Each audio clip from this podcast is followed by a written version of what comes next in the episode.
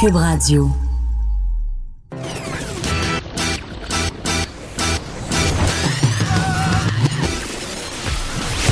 Pour elle, il n'y a jamais de mauvaise question. De 13 à 15. Les effronter. Avec Geneviève Peterson.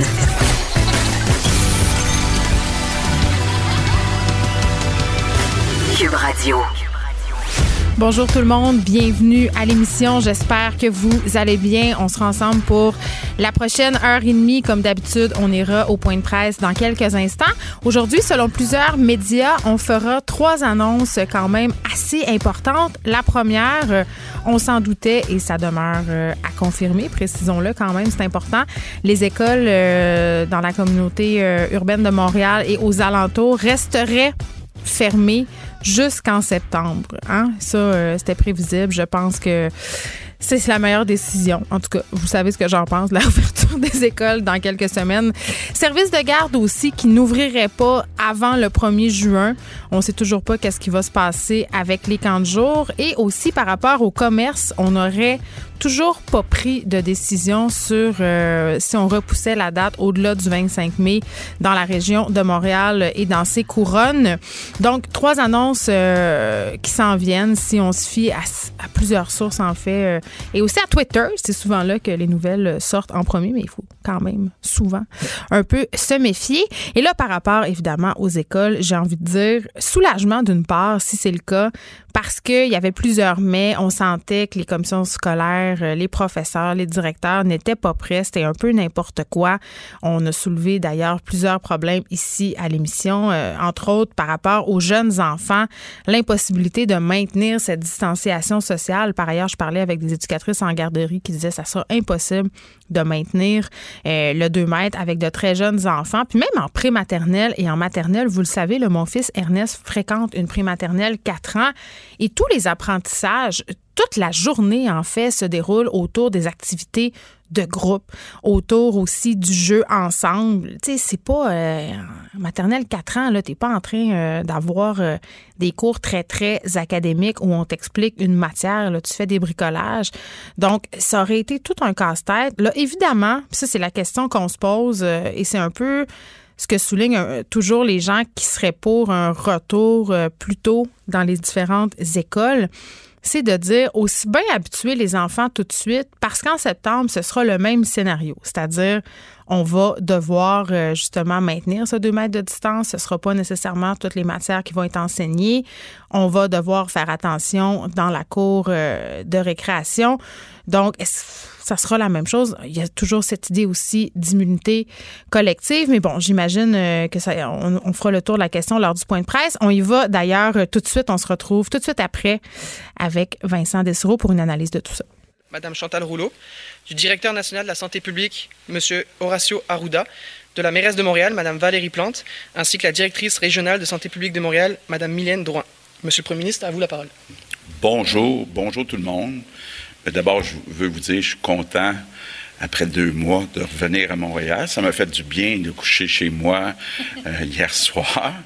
Ce que vous savez probablement, j'habite à Montréal. Je viens de Montréal, plus plus, le Sainte-Anne de Bellevue. Ça, c'est la plus belle ville au Québec, c'est sûr. Ma mère est toujours là. Trop toute seule, mais bon, on pourrait en parler longtemps. Euh, je veux saluer euh, d'abord euh, la ministre de la métropole, Chantal Rouleau. Je veux saluer le docteur Arruda et la docteur Drouin, Mylène Drouin, donc de la santé publique du Québec et euh, de Montréal. Puis je l'ai gardé pour la fin. la mairesse euh, de Montréal, Valérie Plante, avec qui j'ai eu une bonne discussion euh, ce matin. Puis on s'est entendu sur quelques annonces que je vais faire tantôt après le bilan. Mais je veux profiter de l'occasion, Valérie, pour te féliciter, féliciter aussi tous les employés de la ville de Montréal. Vous avez été impliqués. On savait au début, on était inquiets, par exemple, en itinérance. Vous avez ouvert des refuges, des centres, puis euh, les employés de la ville se sont impliqués. Donc, euh, euh, bravo. Même chose avec les banques alimentaires. on, on, l'avait dit, on voulait pas que personne manque de nourriture, mais ça prenait évidemment des gens pour l'organisation. Donc, les employés de la ville ont participé. Donc, de ma part, remercie-les, puis bravo pour ce que vous avez fait. Merci, Monsieur le Premier ministre. Je commence donc avec le bilan du jour. On a 131 euh, décès, un total de 3351. Évidemment, derrière ces statistiques, il y a des vraies personnes, des familles, des proches, donc il euh, faut penser à eux. On a 40 euh, 724 cas confirmés, une augmentation de 793. On a 1834 personnes hospitalisées, c'est une diminution de 42. On a 190 personnes aux soins intensifs, une diminution euh, de 4.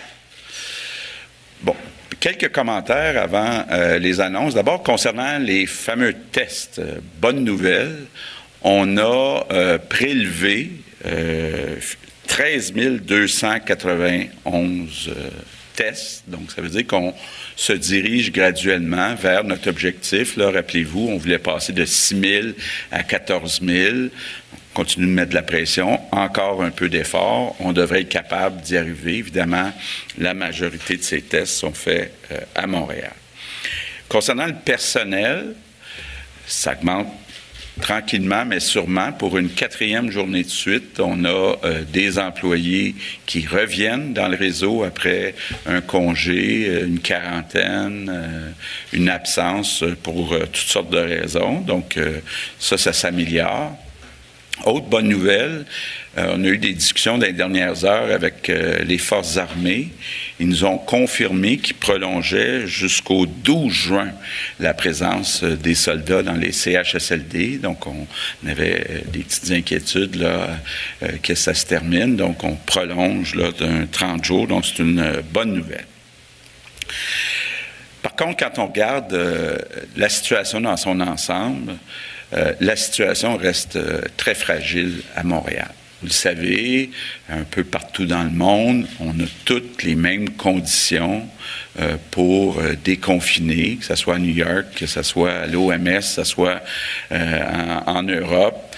il y a des conditions pour déconfiner. La première, c'est une baisse des hospitalisations. vous l'avez vu tantôt, ça baisse un peu. Donc ça, c'est encourageant euh, de ce côté-là. Deuxième condition, c'est une baisse des décès.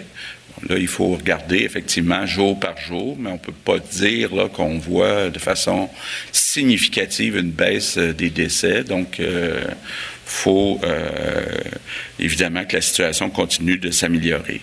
faut aussi faire plus de tests. Donc, je suis content de voir qu'on est à plus de 13 000 prélèvements, qu'on devrait arriver à notre objectif de 14 000, surtout à Montréal. Donc, ça, ça va respecter les règles de temps de tests par 100 euh, 000 euh, habitants. La dernière euh, euh, condition, c'est peut-être la plus difficile à remplir, c'est le nombre de lits disponibles dans les hôpitaux, autant les lits réguliers que les lits en soins intensifs. Euh, là, il faut bien se rappeler, au, début de la pandémie, on avait libéré 7000 lits.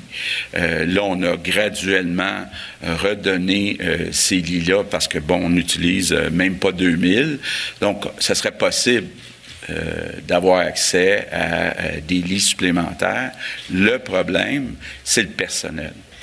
Je reviens donc avec le personnel. C'est bien beau dire euh, on ouvre demain matin euh, s'il y a un problème, un 1000 lits de plus, mais ça prend le personnel et c'est là qu'il y a encore beaucoup d'efforts à faire. Donc, en conclusion, malheureusement, les conditions ne sont pas réunies dans le Grand Montréal pour euh, déconfiner. Donc, euh, euh, j'en ai parlé avec Valérie et donc je vous annonce que les écoles qui devraient, les écoles primaires qui devaient ouvrir le 25 mai, ben, on reporte l'ouverture. Puis étant donné euh, la fin de l'année scolaire qui est à peu près à la mi-juin, mais ça vaut pas la peine euh, de reporter euh, vraiment. Donc, on reporte à la fin août, début septembre, l'ouverture des écoles dans le Grand Montréal. On va quand même faire des efforts. Il y a certaines écoles spécialisées pour, entre autres, les enfants handicapés, où on va regarder si on est capable d'aider les parents. Concernant les services de garde, euh, ça devait ouvrir le 25 mai. Ce qu'on fait, c'est qu'on reporte l'ouverture des services de garde au 1er juin et on va suivre la situation d'ici le 1er juin. Donc, évidemment, les services de garde, ça ne se termine pas à la mi-juin comme les écoles. Donc, euh, si on est capable de les ouvrir en juin, on va les ouvrir en juin si les fameuses conditions sont remplies. Maintenant, il reste toute la question des commerces. Et puis, bon, Valérie me disait, puis bon, moi aussi je l'entends, euh, comment il y a de l'inquiétude chez certains entrepreneurs, chez certains commerçants. Surtout là, ils voient que dans le reste euh, du Québec, les commerces sont ouverts. Ils voient aussi certaines grandes surfaces qui euh, vendent pas seulement de la nourriture, donc il y a comme une compétition qui est un peu injuste. Donc, euh, euh, on maintient le cap, mais euh, il faut que les chiffres s'améliorent pour qu'on soit capable d'ouvrir les commerces le 25 mai. Ce qui pourrait peut-être nous aider, c'est l'utilisation des masques. Je vais vous en parler tantôt, mais si à Montréal, on voyait plus d'utilisation des masques, incluant dans les épiceries, ça pourrait peut-être aider à convaincre la santé publique d'ouvrir euh, les commerces le 25 mai. Là, je comprends euh, certaines personnes d'être un peu euh, découragées dans les commerces, là, mais bon, il faut faire passer la santé en premier. Parlant des masques, on en a parlé beaucoup, Valérie et moi, c'est un sujet chaud depuis quelques jours. On a convenu, le gouvernement du Québec va aider financièrement euh, la Ville de Montréal, les villes, la CMM, puis en particulier les sociétés de transport. Parce qu'on souhaiterait vraiment, là, je pense que c'est Mme Drouin qui nous montrait des photos ce matin du métro. Malheureusement, il y a encore beaucoup de personnes qui ne portent pas le masque. Donc, on souhaiterait que tout le monde euh, euh, porte euh, un masque. Bon, on va aider financièrement, puis on a aussi certains fournisseurs avec qui on a commencé à travailler, parce que comme je vous l'ai dit, depuis deux mois, on a travaillé sur cette possibilité d'être obligé de donner des masques à toute la population. On avait commencé, bien sûr, par les masques pour le personnel de la santé. c'est pas simple. Un million de masques, c'est une chose. 10 millions de masques, c'est pas mal plus compliqué. Mais on est capable, euh, je pense, ensemble, puis je demande évidemment l'aide de la population, tous ceux qui sont capables de s'en fabriquer, de s'en procurer. Euh, on n'est pas encore rendu à euh, obliger le port du masque dans les transports en commun, mais on ne l'exclut pas.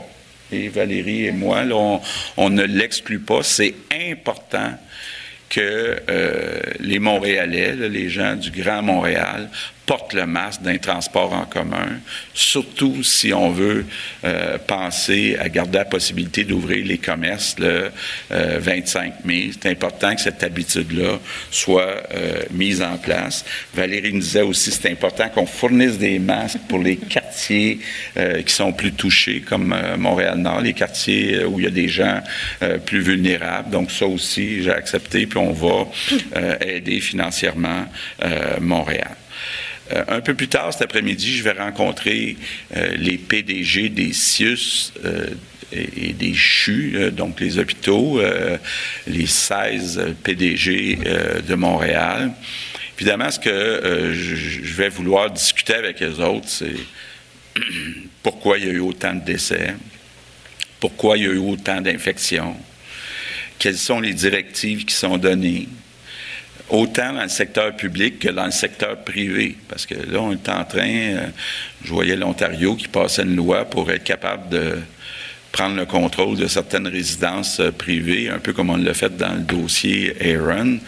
Euh, c'est sûr que les capacités d'agir sont différentes dans le public puis dans le privé pour les PDG des CIS, des CIUS. Donc, je vais pouvoir en, discuter avec eux autres. Qu'est-ce qu'on doit faire, dans le fond, euh, pour les aider? Qu'est-ce qu'on doit faire du côté du personnel aussi? Euh, les personnes qui ont été infectées, mais qui ont fini leur quarantaine, moi, je veux m'assurer que ces personnes-là soient appelées, peut-être rencontrées, qu'on leur explique qu'on a tout le matériel de protection, mais que c'est important qu'ils viennent aider ceux qui sont là depuis deux mois, puis qui ont besoin de répit, qui ont besoin euh, de vacances. Euh, donc, c'est un peu ça que je vais discuter avec les PDG. Puis bon, J'aurai l'occasion de vous en parler demain, étant donné qu'on faire un autre point de presse ici euh, demain. Mes remerciements du jour, ben, c'est pour les Montréalais. Pour les Montréalais, bon, c'était ici que c'était le plus dur euh, au Québec, la pandémie. C'est ici qu'on reste confiné euh, le plus longtemps. Donc, merci pour votre patience. merci pour votre discipline. Évidemment, j'en profite pour euh, vous rappeler que c'est important euh, de rester à deux mètres des autres personnes quand vous sortez, d'apporter un masque. Et euh, évidemment, je répète mes remerciements de tantôt pour la mairesse et les employés. Là. Merci et, à tous les Montréalais qui ont contribué, je sais qu'il y en a qui l'ont fait aussi de façon bénévole, à ce qu'on passe à travers cette pandémie. C'est pas fini, donc il y a encore des efforts à faire mais je pense que le meilleur effort qu'on puisse faire, c'est de porter un masque et euh, de respecter les consignes. Donc, euh, je veux aussi en profiter pour remercier le Dr Drouin, qui a travaillé très fort euh, depuis deux mois et qui continue de travailler. donc, merci beaucoup, Dr Drouin. Donc, je termine en vous disant, bon, vous le savez, le virus ne euh, partira pas demain matin, il est encore là pour des mois, euh, malheureusement peut-être même des années. Donc, il faut changer nos habitudes. Je répète les trois consignes. Quand on sort de chez soi, on porte un masque, on reste à deux mètres des autres personnes, puis quand on revient euh, ou quand on est à son bureau, on se lave les mains avec du savon. Donc, tout simplement. Donc, euh, encore une fois, ben, merci à tous les Québécois. Je suis convaincu qu'on est capable de reprendre le contrôle à Montréal euh, de la situation, puis de revenir à une vie un petit peu plus normale. On va faire ça comme il faut. Good afternoon.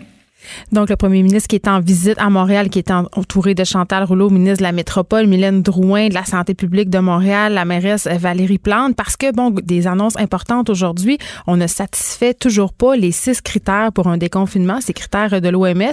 Euh, d'ailleurs, bilan des décès très élevé aujourd'hui, Vincent. Quand Encore une fois, c'est une des raisons euh, pourquoi on décide de ne pas déconfiner Montréal. Plus euh, fait 131 décès supplémentaires.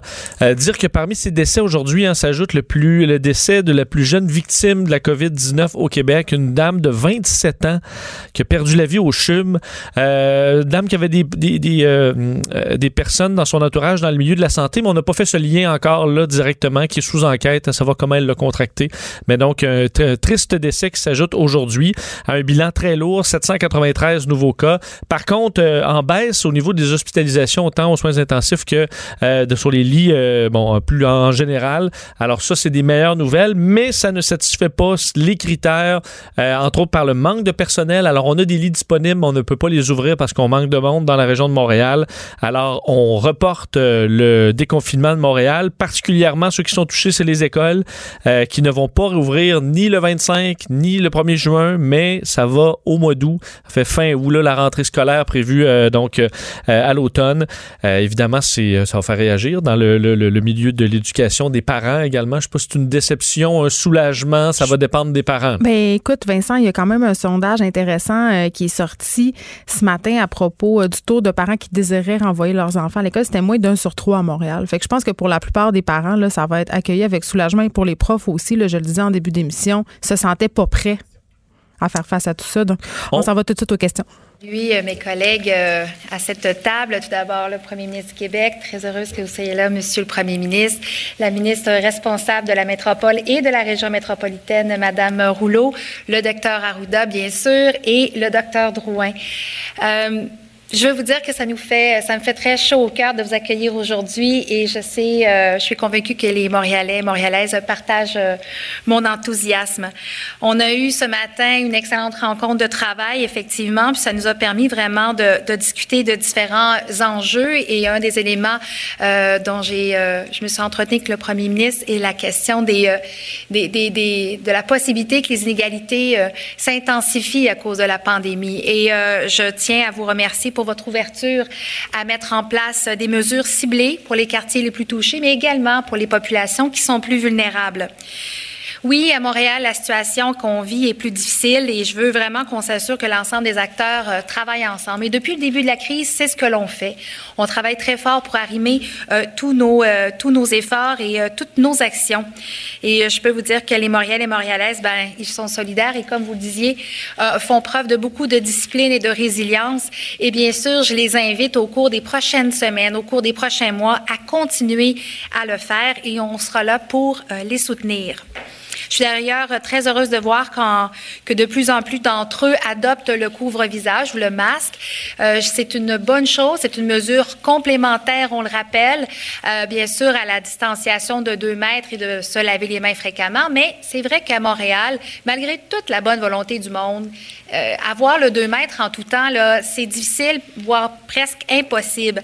Alors, je me réjouis de l'aide du premier ministre du gouvernement du Québec afin de distribuer euh, des couvre-visages au sein du transport collectif et de différentes sociétés de transport de la CMM, mais également pour les populations plus durement touchées et les communautés vulnérables.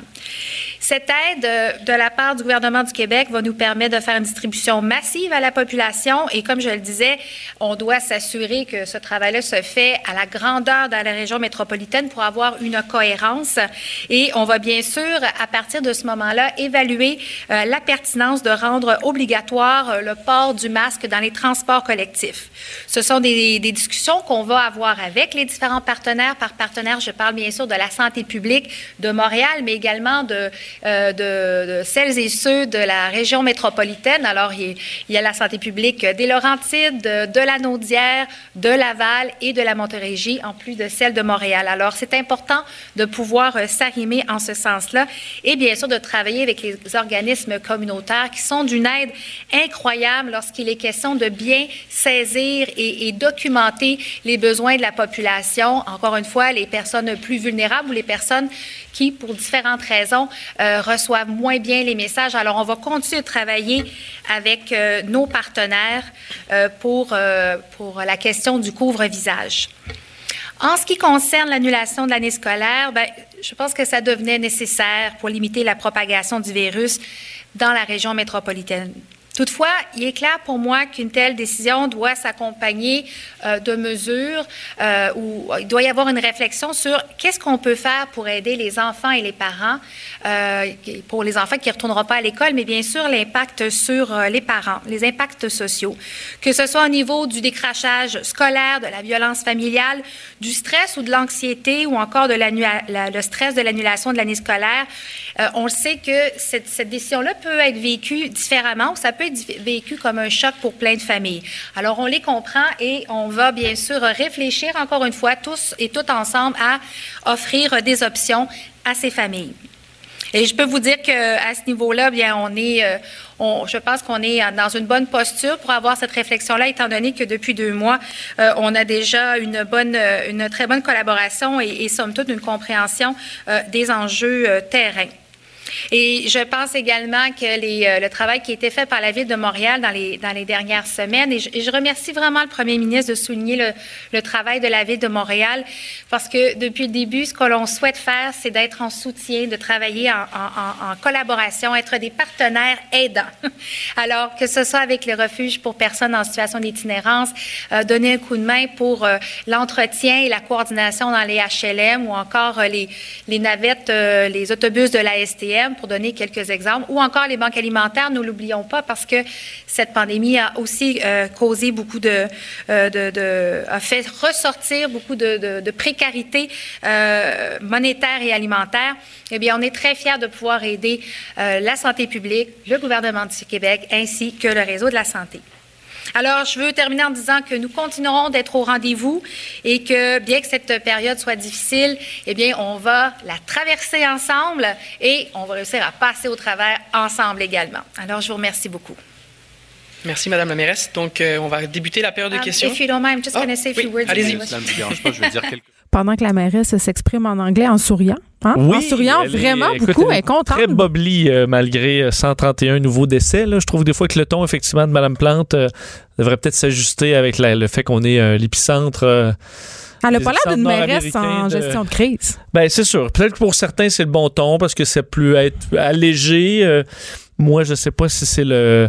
On l'a, elle a de la difficulté à sortir de ce ton-là. Monsieur Legault, Monsieur Trudeau est aussi coincé dans son ton euh, euh, théâtral, souvent, qui est un peu lourd, mais euh, Madame Plante est coincée dans un dans une joie de vivre qui on la félicite pour ça. Mais normalement, ça me dérange pas tant. Moi, la danse d'Arruda puis tout ça, j'étais pas la fille qui me déchirait la chemise pour trouver que ça avait pas de sens. Là. Mais je trouve que son ton en ce moment, puis sa présence aussi sur le terrain.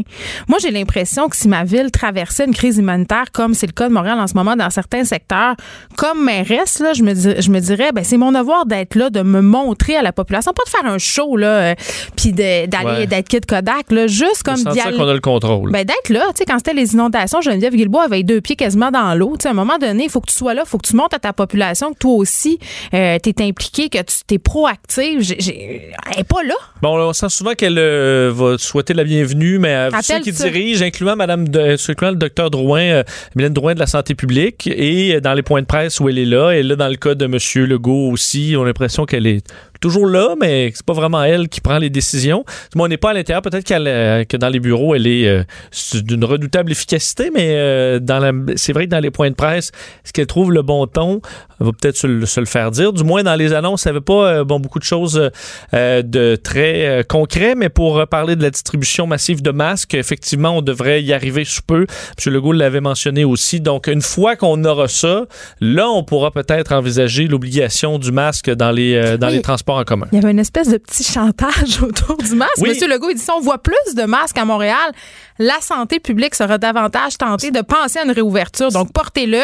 En même temps, on en discutait hier tous les deux. On a tous les deux commandé des masques, et c'est le cas de bien des gens, et on ne les a toujours pas reçus, ces masques-là. Donc, moi, je veux bien porter un masque. J'en ai pas. Oui, on peut s'en patenter. Là. Je pense qu'on va arriver sur là Effectivement, ceux qui n'ont pas encore reçu leurs arrivages. Mais c'est vrai, on a fait un petit chantage. en gros, si vous voulez vous faire couper les cheveux bientôt, ben, rentrez dans les rangs, achetez-vous un masque parce que pour l'ouverture des commerces, ça rassurerait la santé publique de voir, de, voir plus de Montréalais porter le masque. Et là, on pourrait dire, ben, OK, on va ouvrir les commerces euh, parce que les Montréalais respectent cette nouvelle règle-là. Là, tu ouvres la porte sur le coupage de cheveux. Oh, on, va, aller à la période de questions, puis on, y revient. Journaliste, donc on pourra débuter. Première question. Bonjour.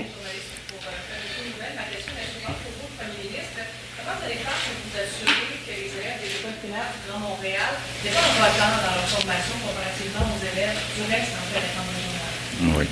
Bien, écoutez, il y a des activités déjà qui avaient été mises en place, entre autres via Télé-Québec. On va demander aux enseignants quand même de communiquer avec euh, les élèves, leur donner peut-être des petits devoirs. Et lors du retour, à la fin août, début septembre, bien, il y aura aussi euh, une certaine euh, période pour rattraper le retard, donc où il y aura des cours euh, pour que les élèves puissent passer au prochain euh, niveau. Donc, euh, Jean-François Roberge, le ministre de l'Éducation, est déjà en train de travailler là-dessus. C'est la même situation pour les écoles secondaires. Donc, il y aura un peu de travail fait à la maison d'ici la fin juin, puis du travail aussi au retour en septembre. Prochaine question?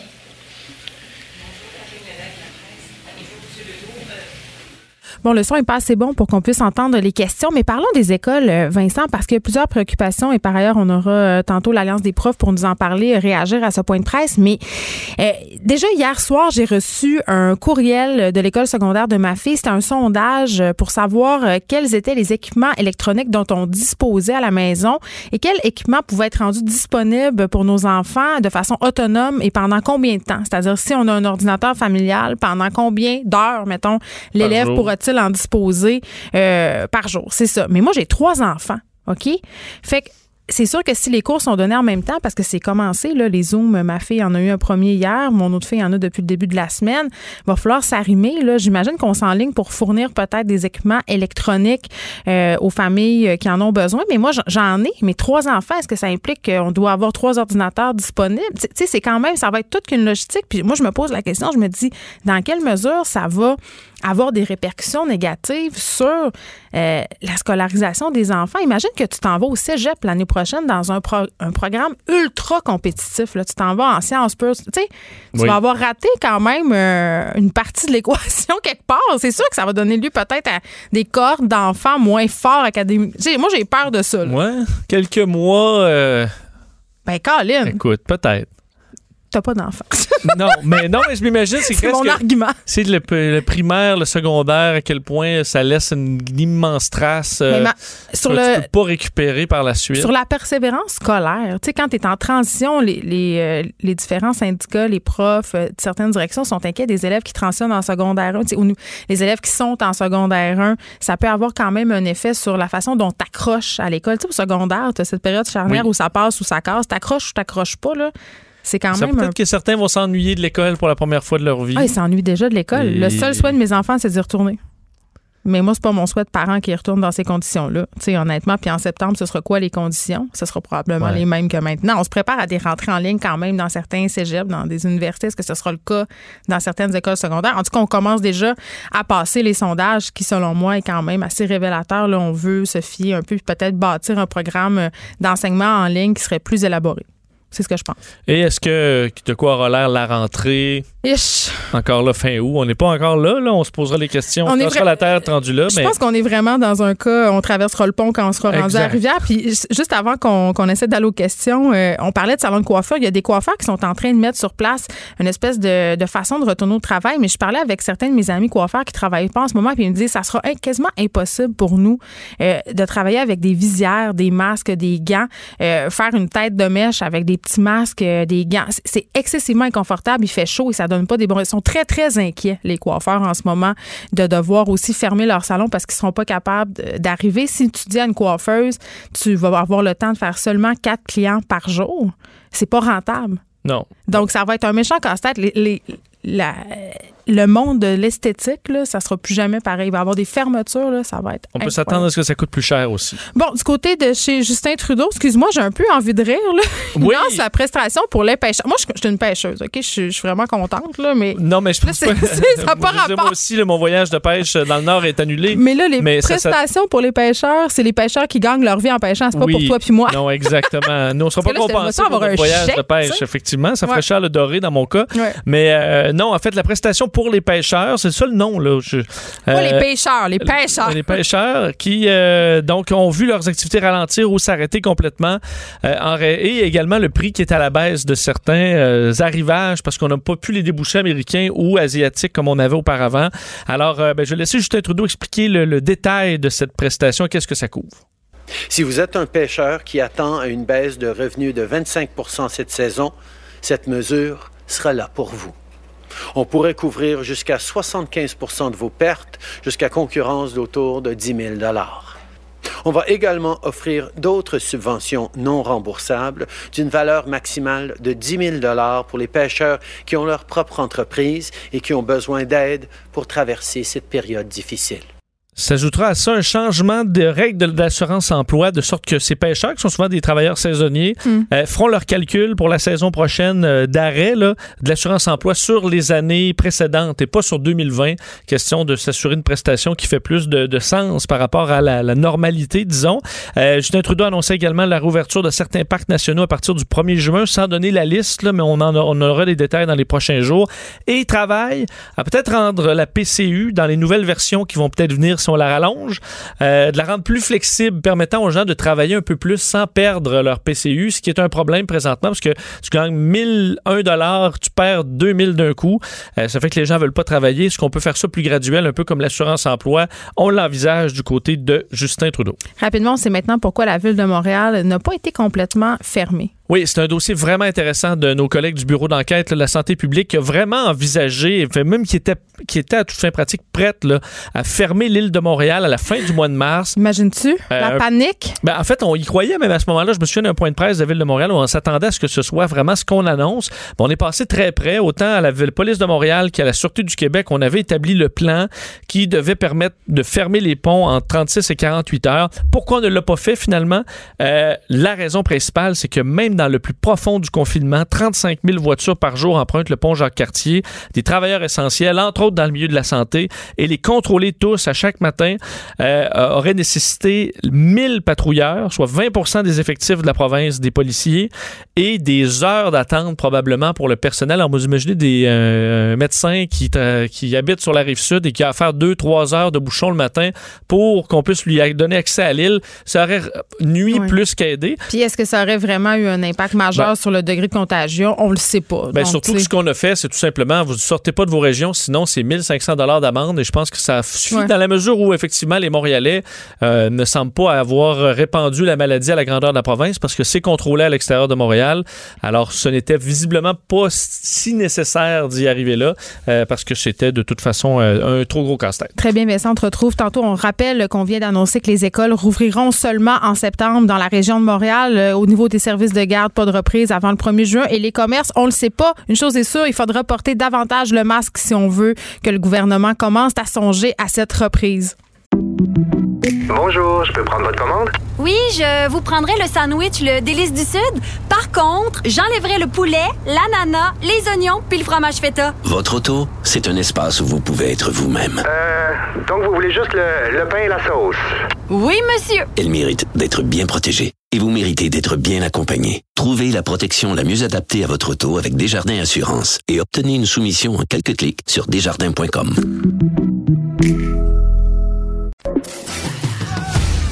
Geneviève Peterson, la seule effrontée qui sait se faire aimer. Jusqu'à 15, vous écoutez Les effrontés. Il y a Alain Veillette qui nous écrit par rapport à cette ouverture euh, des écoles en septembre. Euh, Évidemment, pour les, les enfants du secondaire, euh, ce sera logistiquement beaucoup plus facile, mais quand, souligne quand même que pour les enfants qui sont au primaire, c'est plus compliqué. Puis c'est vrai, là, c'est un point quand même qui sera assurément problématique dans plusieurs familles. concilier le travail avec les enfants à la maison, on a pu le faire deux mois, mais jusqu'en septembre, ça va être excessivement difficile et c'est sûr que ça va avoir un impact sur la santé mentale des parents et des enfants. Parlons maintenant euh, de la réouverture de plusieurs parcs nationaux qui seront euh, de nouveau accessibles aux Québécois dès le 20 mai. Euh, du côté du fédéral, Vincent le disait un peu plus tôt, on a annoncé l'ouverture de certains parcs à compter du 1er juin. Il y a l'organisme Nature Québec qui demandait la semaine passée que le gouvernement, justement, ouvre ses parcs nationaux dans la province. On discute de l'annonce d'hier avec eux. J'ai Madame Alice Anne Simard, euh, qui est directrice générale de l'organisme. Bonjour, Madame Simard. Bonjour. Comment vous accueillez euh, cette nouvelle là, de cette annonce de la réouverture euh, de certains parcs le 20 mai au Québec? Euh, Québec se réjouit de, de, cette annonce. Euh, on est bien satisfait que le gouvernement ait répondu rapidement à notre demande. On avait reçu là, un appui important de la population pour notre demande et on est euh, satisfait que les gens puissent avoir de nouveau accès à la nature. Oui, c'est ça, parce que, bon, dans un communiqué, vous soulignez quand même, à juste titre, que dans les zones urbaines, euh, le confinement a vraiment limité l'accès aux espaces naturels. Il y a plusieurs personnes qui habitent en ville, qui ont un petit balcon, qui n'ont pas nécessairement de cours. Donc, ces parcs-là, ça devient en quelque sorte leur cours arrière et être privé de ça, ça peut avoir un impact sur la santé mentale des gens. Exactement. Donc, dans, surtout dans les espaces euh, urbains, là, ce qu'on a vu, c'est que tout ce qui est zone un peu de, de, de verdure, que ce soit les trottoirs, les rues, les parcs urbains, tout ça euh, est de plus en plus bondé, surtout avec l'arrivée des beaux jours. Donc, nous, en demandant la réouverture des parcs nationaux, ça permettait d'avoir d'autres endroits où les gens pourraient profiter de la nature et oui, profiter des, des effets bénéfiques de la nature sur la santé physique et mentale. Euh, les études, en fait, montrent que euh, avoir un contact avec la nature, ça nous permet de diminuer des symptômes de dépression, d'anxiété, hmm. le stress également. Donc, évidemment, dans une période de crise qui est stressante comme celle qu'on vit présentement, c'est très important d'avoir un bon, un bon accès à la nature. OK, mais qu'est-ce qu'on va avoir le droit de faire euh, ou de pas faire dans les parcs là, quand ça va réouvrir? Parce que j'imagine que, bon, au niveau du camping et tout ça, ça sera pas maintenant. Exactement. Donc, la CEPAC, elle a été bien claire, la CEPAC qui gère les parcs nationaux. Hmm. Elle a dit ce n'est pas un retour à la normale, c'est un retour au territoire. Donc, dans un premier lieu, c'est de s'assurer que les gens aient accès au territoire. Donc, c'est principalement de la randonnée pédestre dans les sentiers, de la bicyclette aussi dans les sentiers et de la pêche quotidienne qu'on pourra faire dans un premier temps. Donc, au moins que les gens puissent se retrouver en forêt et ensuite les plans au niveau peut-être du camping ou de hmm. l'hébergement euh, vont devoir être analysés par la santé publique et éventuellement, il y aura peut-être des annonces qui seront faites à ce niveau-là. Donc, on ira de façon graduelle. Très bien. Alice Anne Simard, directrice générale de l'organisme Nature Québec. On s'en va tout de suite parler à Jean-Claude Damour, qui est directeur général de la Fédération québécoise des gestionnaires de ZEC. Parce que, bon, euh, parmi cette annonce euh, par rapport aux parcs nationaux, il y avait aussi des annonces euh, qui touchaient, en fait, les autres secteurs. Mais qu'en sera-t-il des ZEC? Ça, on ne le sait pas trop. Bonjour, M. Damour. Bonjour. Bon, euh, là, je veux juste savoir, là, parce que la pêche au Québec ouvre à différentes dates selon les secteurs, mais il faut savoir, je pense que dans plusieurs secteurs, ça commence en fin de semaine. Est-ce que c'est ça? C'est effectivement le cas. La, majorité des, territoires de ZEC euh, vont être ouverts, ben, c'est-à-dire que la pêche va être ouverte sur l'ensemble des territoires des ZEC à partir de la fin de semaine prochaine. OK. Puis est-ce que c'est, euh, comme le soulignait Mme Simard euh, précédemment, comme ce sera le cas dans les parcs, on pourra aller faire de la pêche à la journée? Euh, oui, effectivement, on va pouvoir faire de la pêche à la journée, mais il y a quand même une nuance à apporter par rapport aux ZEC parce que les gens, ils peuvent, oui, acheter un droit quotidien de pêche ou de chasse, parce mhm. qu'il y a de la chasse aussi qui est, qui est ouverte, mais euh, les, la majorité des membres des ZEC achètent un droit euh, annuel. Parce qu'ils ont leur chalet sur la ZEC la plupart du temps. Exactement. Donc, un propriétaire de chalet, lui, peut se rendre à son chalet et il peut aussi pratiquer la pêche sur une journée, deux, trois, quatre jours, là, tout dépendant du, euh, aussi longtemps qu'il habite dans son chalet. En fait. Puis là, en ce moment, est-ce que les propriétaires de chalets qui sont sur les ailes, ils ont accès à leur propriété? Ils ont accès toujours accès à leur propriété en tout temps. OK, donc ils peuvent passer. Mais là, bon, euh, j'imagine que la COVID-19 euh, a eu des impacts quand même au niveau des EC. Comment ça se passe? Est-ce que vous avez eu des annulations? Est-ce que pour vous, ça change pas grand-chose, justement, étant donné qu'il y a des chalets? C'est quoi les impacts concrets de la pandémie sur les EC au Québec? Ben, actuellement, c'est pas la majorité des actes qui sont en opération. Donc, l'impact n'est pas si grand pour l'instant. Là, c'est beaucoup plus dans l'ouest de la province, en Outaouais, par exemple, et au nord, euh, euh, dans les Hautes-Laurentides. C'est dans ce coin-là où la pêche ouvre avant, un peu avant tout le monde. Donc, eux ont senti les effets beaucoup plus euh, rapidement. Dans l'ensemble des autres actes, la saison de pêche démarre un peu plus tard. En forêt, il y a encore beaucoup de neige, il y a beaucoup de lacs qui ne sont pas encore dégelés. Mm. Donc, ça n'a pas eu beaucoup d'effet sur la pratique de la pêche et sur, l'achalandage parce que le territoire n'est pas nécessairement facilement accessible à cause de la neige. Mais là, vous attendez à quoi pour cet été? Euh, je pense qu'on va avoir une baisse de fréquentation pendant l'été. Et euh, la raison principale, c'est euh, l'interdiction de pratiquer du camping.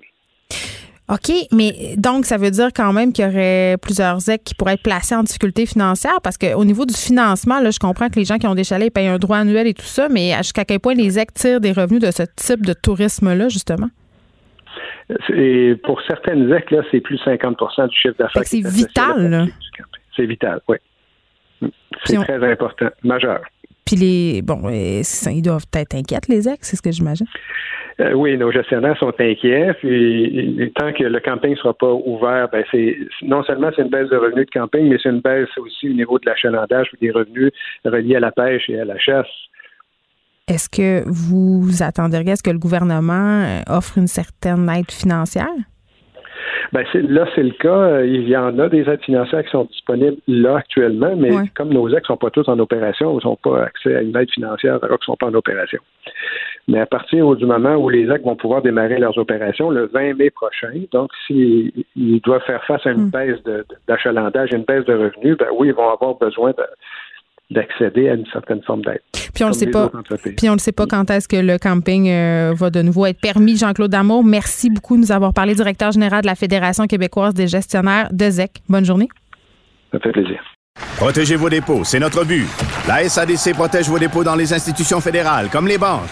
L'AMF les protège dans les institutions provinciales, comme les caisses. Oh, quel arrêt! Découvrez ce qui est protégé à vos dépôts sont protégés.ca. Les effronter. Avec Geneviève Peterson. Les vrais enjeux, les vraies questions. Vous écoutez Les effronter. Annonce majeure, évidemment, euh, pour les parents et les enfants de la région de Montréal, les écoles qui n'ouvriront pas finalement avant l'automne prochain. J'en parle avec Catherine Beauvais-Saint-Pierre, présidente de l'Alliance des professeurs et des professeurs de Montréal. Bonjour, Madame Beauvais-Saint-Pierre. Bonjour. Écoutez, on s'était parlé à la mi parce qu'un retour était envisagé euh, dans la région de Montréal et on se parlait à ce moment-là du fait euh, que les écoles n'étaient pas nécessairement prêtes, que les professeurs avaient certaines réticences, que ça serait pas l'école hein, qu'on avait connue, que ça serait quand même excessivement contrôlé. Là, euh, évidemment, comment vous accueillez cette annonce de repousser la rentrée scolaire en septembre pour les écoles de Montréal et des environs? Là? Bien évidemment, on est soulagé. Là, on est soulagé pour les nombreux profs qui étaient très anxieux, pour euh, les profs entre autres qui avaient, bon, je pense qu'on s'en était parlé là, des proches, euh, des, des, proches euh, plus fragiles. Puis mm. ces enseignants-là devaient quand même aller au travail. Donc, on avait beaucoup de profs très anxieux. On est soulagé pour eux. On est, on sait aussi que quand même qu'il y a des enseignants évidemment qui sont tristes de pas retourner voir leurs élèves. Il y a des élèves aussi qui doivent être tristes actuellement, mais compte tenu de la condition, du contexte à Montréal de la pandémie et du mm. contexte aussi scolaire là qu'on connaît avec euh, avec notre pénurie de personnel et notre manque d'espace, on, on, salue la décision. C'est la meilleure décision pour la santé et la sécurité de tout le monde. Mais là, il y avait euh, des professeurs qui étaient rentrés au travail, là, Madame Beauvais-Saint-Pierre. Je pense entre autres aux professeurs de mes enfants qui étaient au poste dans leurs écoles respectives pour préparer cette rentrée. Là, qu'est-ce qui va se passer avec les profs? Ben, en fait, les profs vont, vont continuer à faire du télétravail comme euh, c'était déjà euh, l'idée derrière, en fait, les, les, profs du secondaire là, pour eux. Mm-hmm. euh, il y avait des profs qui étaient effectivement retournés dans leurs établissements pour toutes sortes de raisons, entre autres pour remettre du matériel scolaire ou pour aller justement placer leur local. Mais la, la directive quand même de la commission scolaire restait que c'était le télétravail qui était privilégié mm. pour assurer justement la, la sécurité de tout le monde dans la mesure du possible, évidemment. Donc là, on va retourner travailler en télétravail et euh, ben, on, est heureux que de, cette tournure-là. Évidemment, on aurait aimé que ça se passe peut-être un peu plus tôt parce qu'il y a quand même beaucoup d'énergie qui, euh, qui a été mise euh, et de la part, oui, de, notre organisation syndicale, mais des enseignants aussi dans leur classe, justement, pour ce retour-là. Quand on se doutait bien qu'il n'allait peut-être pas avoir lieu, on on l'a crié haut et fort, nous, bon, dans les médias, on, on, a écrit une lettre aussi à la direction de la santé publique de Montréal, au ministre de l'Éducation, pour leur faire part de nos inquiétudes qu'on avait justement à Montréal par rapport au retour en classe. Mm. Là, on sent qu'on a été entendu pour une fois, donc on est euh, on est content de la tournure des, des, événements. Puis on pense surtout que là, on va pouvoir mettre de l'énergie aussi et à faire justement cet enseignement-là qui est quand même assez particulier pour les profs, qui est nouveau pour beaucoup, mais surtout à préparer aussi l'autre rentrée, la rentrée de septembre, qui va quand même demander beaucoup d'organisation. Il va falloir s'atteler, puis on espère aussi que on va, euh, on va, euh, on ne nous laissera pas de côté pour ces, ces discussions-là. Bon, moi j'ai plusieurs questions c'est le moment de l'entrevue. Je vais mettre mon petit chapeau de mère, si vous permettez, Madame Beauvais Saint-Pierre, euh, parce que bon, par rapport à repousser euh, en septembre. Vous le savez, là, vous la connaissez, mon opinion là-dessus. Je pense que c'est une bonne nouvelle. On n'était pas prêts, les parents n'étaient pas prêts. En même temps, il y a plusieurs personnes, puis je l'entends cet argument-là, qui disent que c'est juste repousser le problème. On met de côté euh, la fameuse question de l'immunité collective, là, dans le sens où les mesures qu'il aurait fallu appliquer maintenant, c'est-à-dire la distanciation, tout ce dont on a parlé depuis quelques semaines, mais ce seront les mêmes qui devront être appliqués en septembre. Donc, ces gens-là disent aussi bien habituer les enfants tout de suite.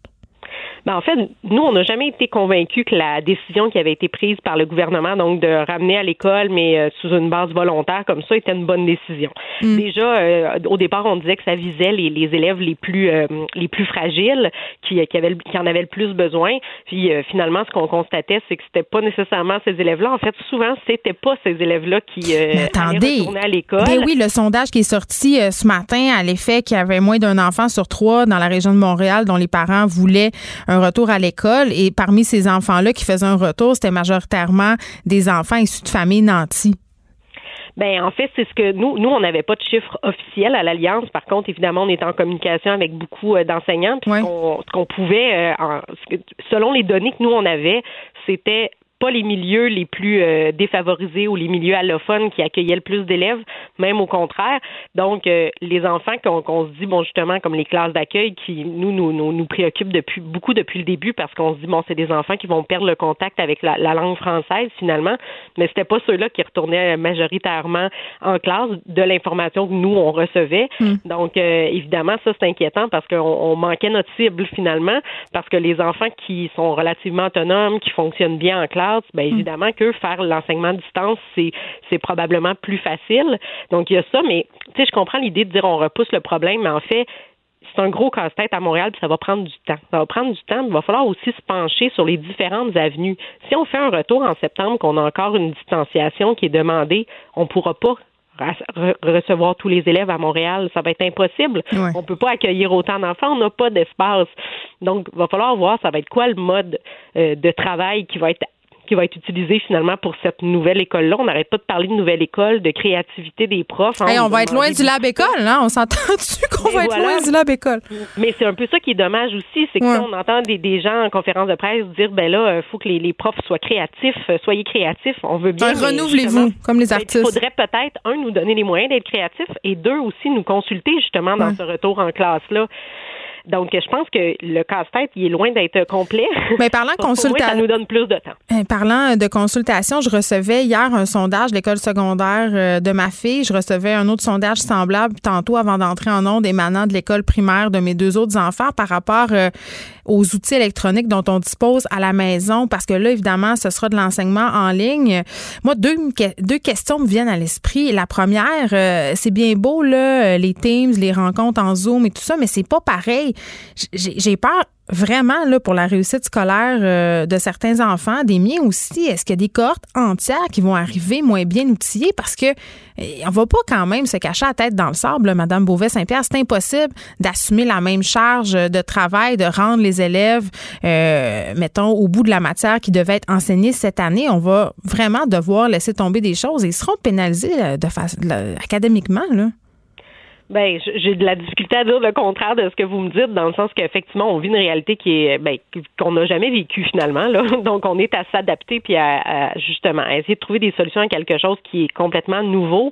Est-ce qu'il y a des choses qui vont devoir être adaptées dans le programme pour l'année prochaine? Mais évidemment, je suis pas ministre de l'Éducation, mais, euh, mais vous n'êtes pas ministre de l'Éducation, mais vous le vivez au quotidien. Vous êtes sur le terrain. Ben moi, je peux vous dire que, bon, comme enseignante, euh, bon, moi, j'ai enseigné longtemps. Je vais vous donner l'exemple de la cinquième année, qui est une année au primaire qui est très, très, très, très chargée en, au niveau de la quantité de, de nouvelles matières. Moi, si j'avais été enseignante de cinquième année l'an prochain, j'aurais pas pu boucler la boucle de la quatrième année, donc finir ce qui aurait dû être fini en quatrième année et enseigner toute ma matière de cinquième année dans une année. Là, je parle de toute la matière, donc de, de éthique et culture religieuse, sciences, univers mm. social, parce qu'en bon, primaire, on enseigne beaucoup de matières aussi. Donc, ça veut dire qu'on va faire passer des enfants qui n'ont pas tous les acquis parce que là, on le sait, là, ça sera réussite ou non réussite. Fait qu'il y a des enfants qui vont se ramasser au niveau supérieur euh, qui vont être en manque. Ben c'est là où je dis qu'il va falloir mettre beaucoup d'énergie sur septembre parce qu'en septembre, non seulement, oui, on va avoir les mêmes défis probablement qu'actuellement, donc au niveau de hmm. trouver une façon de fonctionner pour s'assurer de la sécurité de tout le monde, ça c'est une chose. Mais là, en septembre, on va avoir une nouvelle année qui va commencer aussi. Il va falloir aussi s'adapter à cette nouvelle année-là, dans ce contexte-là, avec ces enfants-là qui vont tous avoir un trou dans leurs est-ce qu'il y aura, Est-ce qu'il y aura plus de classes multiniveaux? Ça pourrait être une solution? Je ne sais pas qu'est-ce qui sera envisagé par le gouvernement, mais je pense que là, il va falloir que tous les acteurs du milieu de mm. l'éducation soient aussi consultés pour voir quelle est finalement, tu sais, il n'y a peut-être pas de solution miracle à tout ça parce qu'on est dans une situation assez difficile, mais il va falloir quand même se pencher sur quelle serait la meilleure solution pour que justement les élèves soient les moins perdants possibles, mais aussi que euh, moi je pense à mes profs que je représente et que hmm. on les épuise pas. On a déjà des profs à bout de souffle à Montréal qui sont à très bout de souffle, hmm. donc on peut pas se permettre non plus de d'en mettre plus sur les épaules des profs pour euh, pour disons je veux dire pour pour boucher ce trou là parce que on va en perdre encore euh, au combat, puis on en perd euh, beaucoup trop chaque année des profs qui décident d'abandonner. Donc, il va falloir qu'on soit consulté, il va falloir se pencher sur quelle est la meilleure solution pour y arriver tous ensemble. Est-ce que vous l'avez eu, euh, la directive de vous préparer possiblement pour une rentrée en ligne? Les, vous parlez des, des enseignants pour septembre? Oui on entend des rumeurs comme vous, je pense. Euh, mais oui, on a entendu cette rumeur-là. Puis moi, je vous dirais que j'ai entendu cette rumeur-là il y a deux mois, la première fois. Donc, euh, c'est sûr que au départ, on trouvait ça un peu fou il y a deux mois. Mm. Puis là, plus ça avance, plus on se demande si finalement c'est pas quelque chose qui pourrait effectivement avoir lieu. C'est euh, c'est ça. Moi, je, Donc, vous l'entrevoyez comme une possibilité en ce moment qui serait plausible j'ai entendu effectivement la rumeur, ben, comme vous, on a entendu le ministre, en fait, là, mhm. l'évoquer déjà pour euh, le supérieur, pour le, au, au, secondaire aussi. Là. Euh, on sait que les cégeps se préparent à ça, on sait que les universités, pour la plupart, se préparent à ça aussi. Donc, on sait que c'est une possibilité. C'est sûr que, tu sais, je vous rejoins sur ce que vous disiez tout à l'heure de c'est pas pareil au primaire, le, ben, au secondaire aussi. Je vous dirais que l'enseignement à tous les niveaux, le, lien est important. Mais les parents, il faut qu'ils travaillent aussi. Là. Ça aussi, ça fait partie du problème. Moi, je peux pas passer ma journée à m'assurer que ma fille suit son cours de français. J'aimerais bien ça, mais c'est impossible.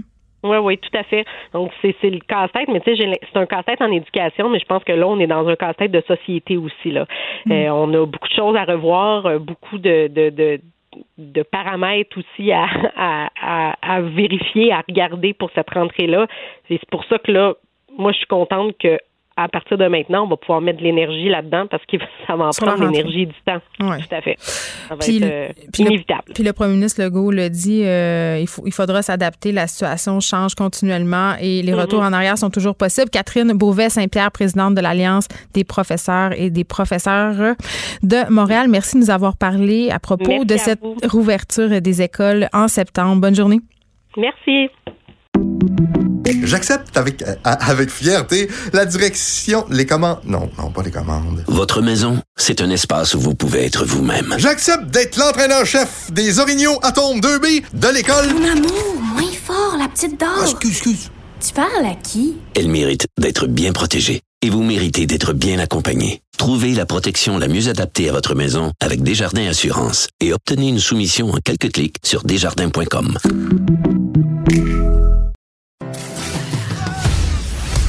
Geneviève Peterson, la seule effrontée qui sait se faire aimer. Jusqu'à 15, vous écoutez Les effrontés. On a des auditeurs cyniques, oh oui, qui nous écrivent pour nous dire que certains parents, ben, ils veulent pas hein, que leurs enfants retournent à l'école, ils veulent pas travailler parce qu'ils veulent recevoir la PCU. Que de cynisme. Les gens sont plus honnêtes que ça. Moi, c'est ce que je pense. Je suis peut-être un peu naïve, mais quand même, j'ai pas l'impression que les parents veulent rester à la maison en ce moment pour cacher de la, la PCU.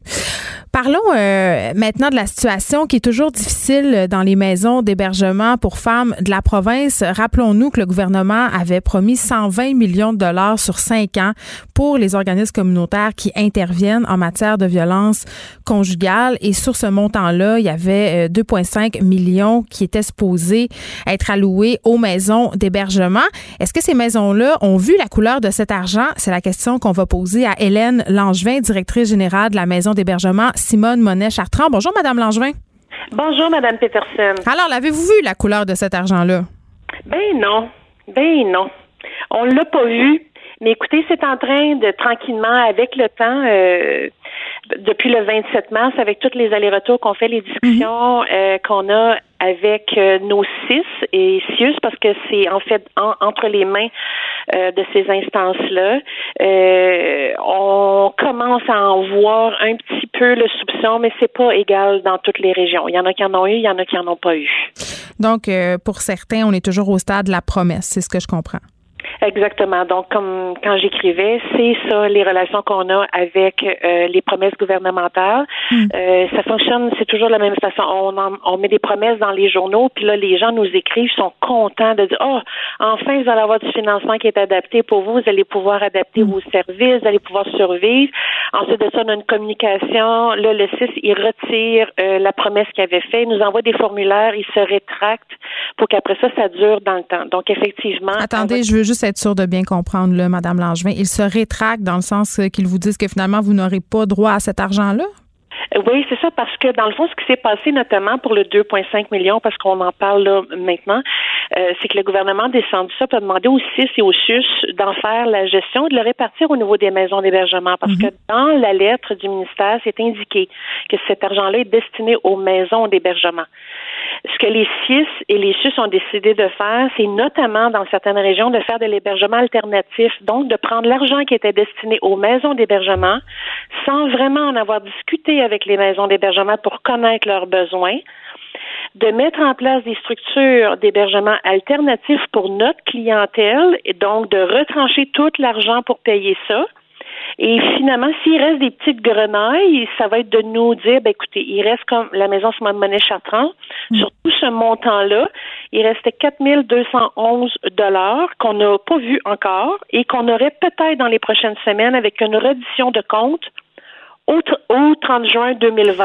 Mais, mais c'est pas totalement absurde parce que je parlais à Manon euh, Monastès plus tôt cette année, euh, bon, qui est la directrice de la Fédération des maisons d'hébergement du Québec, puis elle me disait que ce 2,5 millions-là promis était à peine suffisant pour couvrir euh, les dépenses en cours, là, que c'était pas assez, si on veut, pour offrir plus de places, offrir plus de services. Ben non, ben non. Le 4 points, nous, là, ce qui nous resterait, on appelle ça du screening, là. Ce qu'ils nous disent, ben, euh, ça va payer si vous voulez avoir des masques, si vous voulez vous commander des gels, des infectants, des lingettes ou des choses comme ça. Ça ne tient pas du tout compte de la réalité en maison d'hébergement. La réalité de notre clientèle, ils ont fait un calcul sur une approche populationnelle et non en lien avec les réalités de chaque territoire et surtout en ne nous consultant pas. Ben c'est ça. Je veux qu'on en parle là, euh, parce que là on parle de chiffres depuis tantôt, mais quand même concrètement ça a des impacts. euh, Vous au niveau de vos opérations, des impacts directs. C'est quoi les impacts directs justement de cet argent qui tarde à venir? Cet argent qui tarde à venir là ne nous permet pas de nous revirer de base. Ce que ça signifie, c'est qu'il faudrait engager du personnel. Faudrait, il faut revoir la façon dont on travaille en maison d'hébergement parce qu'on ne peut pas juste parler d'argent et ne pas parler du comportement des femmes qui vivent la violence avec un conjoint actuellement. C'est-à-dire? Elles sont séquestrées avec un conjoint violent et elles, dans leur tête, parce que nous, on les questionne, on a toutes les femmes en suivi externe, euh, les femmes qui venaient nous rencontrer pour discuter de leur euh, situation, on les fait maintenant par téléphone. Et ce qu'elles nous disent, on veut pas aller dans ta maison, ça nous tente pas d'être malade. Donc, On ils ont peur d'attraper la COVID et à cause de ça, elles restent dans leur milieu de vie violent. Voilà, pour la plupart, on veut pas aller mourir dans une maison. Le, le, le, l'image des CHSLD comme foyer de, de propagation, là où il y a des morts, où il y a des morts. On sait de plus en plus que le profilage, en fait, parce qu'il y a des gens qui en font pour savoir qui est les gens, qui sont les gens qui sont les plus à risque. Nous travaillons avec une clientèle vulnérable en maison d'hébergement. Nous travaillons avec des femmes qui sont victimes de violences conjugales, mais aussi toutes celles qui ont un comportement, qui ont des conséquences de, du continuum de violence faite envers les femmes, donc les d'itinérance. Euh, de, la, de la toxicomanie, problème de santé mentale, ce sont les mal-aimés du réseau et ces femmes-là ne savent pas où aller. Donc, l'argent qu'on aurait pu avoir nous aurait permis de mettre en place des structures un peu plus adaptées pour cette situation-là. On le dit souvent, on est en guerre. Et les maisons d'hébergement, on est laissés à nous-mêmes. On nous dit, organisez-vous, faites ce que vous pouvez. Puis là, on vous donne 4211 dollars, Hélène, à Chambly, puis organise-toi avec ça, mais le, le 30 juin, on veut que tu nous dises tout ce que tu as fait avec cet argent-là dans un gros document. C'est ridicule. Là, euh... 211 dollars. quelque chose qui a été déclenché là deux mois là. Mais non, ça n'a pas de sens. Euh, c'est encore une preuve que la bureaucratie nuit euh, aux, aux, opérations sur le terrain. La crise de la COVID-19, euh, comment ça se passe depuis justement euh, le confinement dans les maisons d'hébergement? Est-ce que vous diriez, puis je me doute un peu de la réponse, est-ce que vous diriez que ça a détérioré encore plus les conditions dans les maisons d'hébergement, la façon dont ça se passe? C'est sûr que ça n'aide pas. C'est, c'est pas pendant cette période-là qu'on va améliorer nos conditions. Puis dans le texte mmh. que j'ai écrit, en fait, je fais le parallèle avec les préposés aux bénéficiaires. Est-ce qu'on va laisser les maisons d'hébergement comme ça travailler d'arrache-pied encore pendant 40 ans pour les reconnaître éventuellement, mmh. pour dire que ces employés-là, si elles avaient eu des meilleures conditions, elles auraient pu se protéger, elles auraient pu donner davantage des services sécuritaires auprès d'une clientèle parce que notre quotidien, nous, c'est de faire de la crise. On travaille en crise. COVID ou pas, il y a mm. toujours des crises. Le, le, COVID vient comme ajouter. Est-ce qu'il y en a des cas de COVID dans les maisons d'hébergement? Est-ce que, parce que là, vous me parlez de la peur que ça devienne des foyers d'éclosion. Est-ce que ça a été le cas? Ben, écoutez, les maisons d'hébergement travaillent d'arrache-pied pour maintenir tout ça. Ce que ça signifie, c'est qu'on met des conditions, met des protocoles à jour mm. très régulièrement. Nos employés, l'équipe avec qui on travaille, ont embarqué dans, dans cette aventure-là en disant, d'accord, on va prendre notre responsabilité, on va se protéger pour protéger les autres, on va accepter, en arrivant le matin, de porter le masque, de changer de chaussures, d'aller se laver les mains, de respecter la, la, le 2,5 mètres, mm. de mettre toutes nos femmes qu'on avait en suivi, on va les voir par téléphone, on est extrêmement euh, sur les réseaux sociaux, essayer de tous les moyens de rejoindre les femmes, de les convaincre, de ne pas rester dans une situation toxique, ça pourrait être pire. Euh, donc, on, on, les employés sont créatifs parce que ces filles-là qui travaillent en maison d'hébergement, elles le font par passion, elles le font parce qu'elles y croient. Mais moi, je veux bien, comme employeur, maintenir ça à bout de bras. Mais éventuellement, s'il y a un cas qui arrive en maison d'hébergement, j'ai des employés qui ont des problèmes pulmonaires. J'ai, je peux avoir des femmes qui pourraient avoir des problèmes euh, cardiaques ou pour différentes raisons. Qu'est-ce qu'on va faire à ce, à ce moment-là? On n'est pas équipé, on n'a pas de soutien de notre CIS non plus. On nous dit pas, écoute, euh, on pourrait vous soutenir davantage à mettre des choses en place de façon plus concrète euh, pour si jamais vous n'avez pas de zone chaude, de zone verte, parce que là, ils parlent par couleur. Mm. Euh, il n'y a pas ces discussions-là. Je relatais euh, au ministère que seulement qu'un organisateur qui nous a appelé en deux mois, puis sa phrase était puis comment ça va vous autres? Il y a juste une personne qui nous a informés. Et puis on s'entend-tu que c'est pas avec 4000 pièces que vous allez pouvoir apporter les changements nécessaires pour assurer justement un milieu de vie sécuritaire pour tout le monde puis de pouvoir accepter tout, toutes les femmes qui se présentent? Ben non. Puis la reddition de compte qui est associée à ça, je sais pas si vous savez ce que c'est la reddition de compte là, mais moi là, au lieu de travailler sur le plancher avec mon équipe à essayer non, vous faites de la comptabilité. Exactement, je suis dans mon bureau pour 4000 pièces à, à, sortir les factures. Vous associez, euh, reddition de compte, c'est associer une dépense à une facture puis envoyer un rapport, c'est ça? Exactement, ça, exactement. Donc nous, ce qu'on demande, c'est d'être traité de façon à ce qu'on puisse mettre nos énergies aux bonnes places, que l'argent qui est annoncé grand public, puis tous les gens le sont contents de dire ok les maisons d'hébergement c'est le fun. Nous, on le dénonce ça, que dans la réalité, on n'a pas cet argent-là dans notre compte, on n'a pas ce levier-là pour nous soutenir au quotidien. On n'est même pas en mesure de payer nos employés correctement pour pouvoir les maintenir à l'emploi à long terme. Euh, et bon, puis là, j'en passe, là, mais c'est ça que ça signifie. Avoir un bon soutien financier, ça nous permet d'organiser nos installations aussi, d'acheter de l'épicerie en quantité suffisante pour pas être obligé d'y aller toutes les semaines, pour pas s'exposer. Et là, j'en passe. Là, vous pouvez imaginer. Non, je comprends bien. Puis pendant ce temps-là, on, on, parle de violence conjugale et il n'y a rien qui est fait. On fait des promesses et ces promesses-là ne sont pas tenues. Hélène Langevin, merci. Hein? Directrice générale de la maison d'hébergement Simone Monet-Chartrand, merci pour ce que vous faites. Merci de tenir tout ça à bout de bras. Vraiment, euh, vous avez toute mon admiration. Ben merci, Madame Peterson, de vous être intéressée à tout ça. Euh, c'est tout à votre honneur. Merci infiniment. Bonne journée. Merci, au revoir. Les effrontés. Avec Geneviève Peterson. Les vrais enjeux, les vraies questions. Vous écoutez Les effrontés. On vous parle de la COVID-19 à la journée longue et je me disais que peut-être c'était euh, le temps de ramener un petit segment plus léger dans l'émission, histoire euh, de penser à autre chose, mais pas tant. Parce que malgré la crise, la COVID-19, euh, vous le savez, les potins de vedettes vont toujours bon train et les vedettes ont des potins qui sont liés à la COVID-19. Vous me voyez venir, c'est le retour de la grande papesse du potin, Caroline G. Murphy en personne, qui est au bout du fil? Bonjour Caroline. Bonjour Geneviève, comment ça va? J'ai envie de te dire que ça va bien aller, mais je vais pas le faire. Non. je veux pas le faire. Non, je vais bien, je vais bien. Je m'ennuie de toi. Tu sais, je te harcèle virtuellement sur Facebook depuis quelques jours déjà pour que tu reprennes euh, ta chronique à notre antenne parce que tu manques aux gens, tu manques aux auditeurs et il y a toutes sortes de bons potins que je vois passer sur le sac de chips dont tu es la chef de marque à propos euh, des vedettes qui ont maille à partir avec la pandémie, qui font toutes sortes de sorties bizarres. Et là, on commence tout de suite avec des vedettes qui ont réagi à la fameuse danse euh, du docteur Horacio Arruda qui n'a pas fait l'unanimité, c'est le cas de le dire. Ben non, exactement. Mais là, j'imagine que vous avez parlé euh, de cette euh, controverse qui est arrivée en début de semaine. Oui, on, a délimité si on était pour ou contre. Moi, j'étais pour la danse. Ben c'est ça. Ben là, euh, ok, toi t'es pour, on va te mettre dans ce camp-là tout de suite. Il y, il y en a six. Ben écoute, on est même rentré à huit là qui ont pris qui ont pris le camp du docteur Horacio parce que danser, coup danser.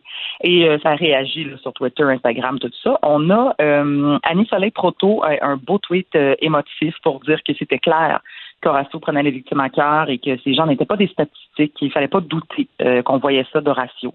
Il y a Luc de la Rochelière qui a fait une sortie Facebook, hein, parce que ça, il y a l'affaire des générations aussi. Les vedettes un peu plus vieilles sont sur Facebook. les vedettes sont partout, ils sont sur toutes les plateformes, OK?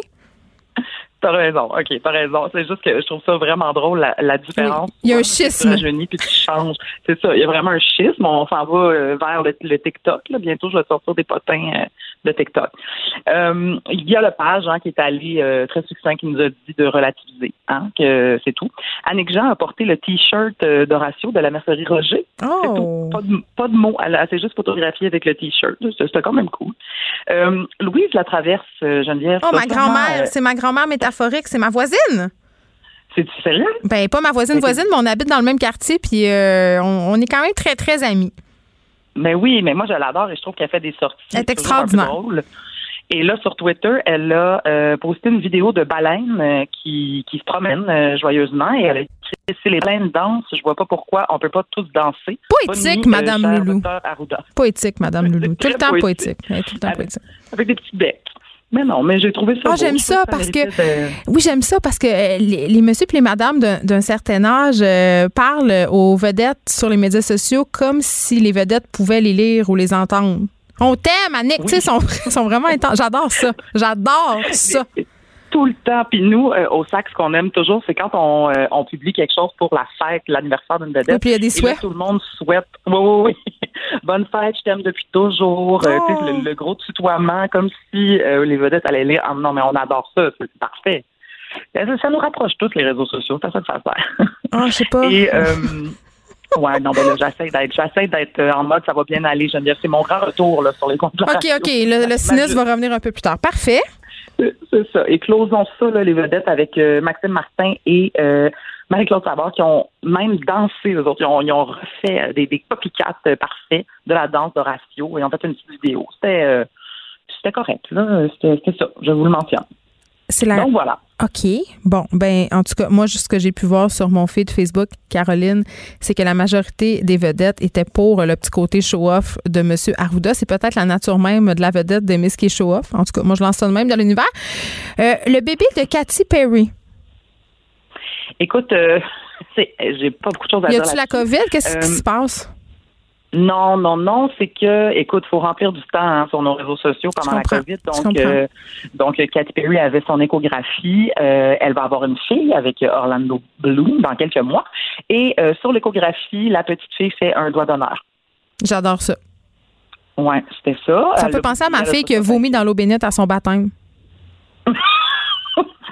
Mais ça, c'est beaucoup mieux. Là. Ben, moi, je trouve aussi que c'est euh, je trouve que c'est mieux. OK, euh, il nous reste deux minutes. Jean-Marc Parent, euh, un grand Jean-Marc Parent qui a quand même fait un retour sur les médias sociaux pendant cette pandémie, tout comme Jean-Luc Mongrain. Par ailleurs, je ne sais pas si les deux sont nécessairement dans le même créneau, mais je, me réjouissais du retour des deux.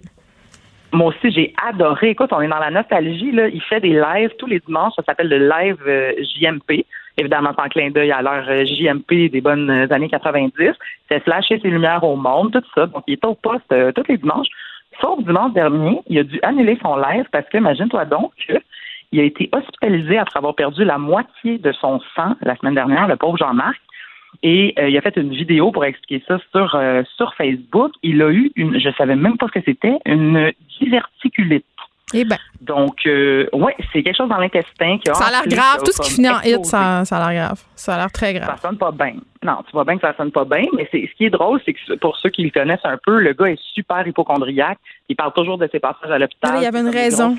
Il y avait une raison de nous en parler. Ben c'est ça. Il est allé à l'hôpital en pleine COVID. Il faut quand même, euh, faut quand même le faire. Donc, 30, euh, secondes.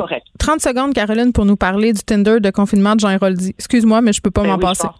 Non, il faut finir avec ça. Écoute, il a avoué à, à, aux sept jours qu'il s'était fait un Tinder de confinement, toi. Fait au début de la pandémie. Que c'est, ça veut dire? ça.